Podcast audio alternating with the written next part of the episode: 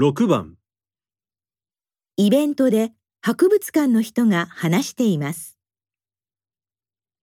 ヤモリとイモリはよく似ていますが、大きな違いとしては足の形状の違いが挙げられます。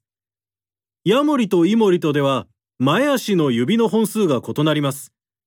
ヤモリは5本指なのに対して、イモリは4本指であることが特徴です。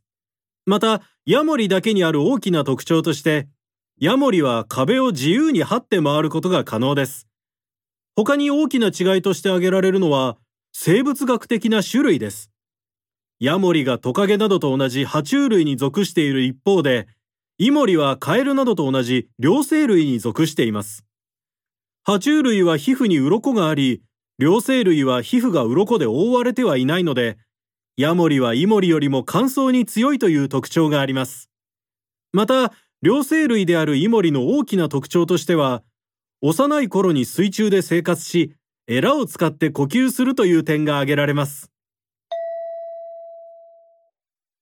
男の人は何について話していますか？1、ヤモリとイモリがエラ呼吸する理由。2、ヤモリよりイモリが乾燥に強い理由。3、ヤモリとイモリの性質の違い。4ヤモリとイモリの性格の違い。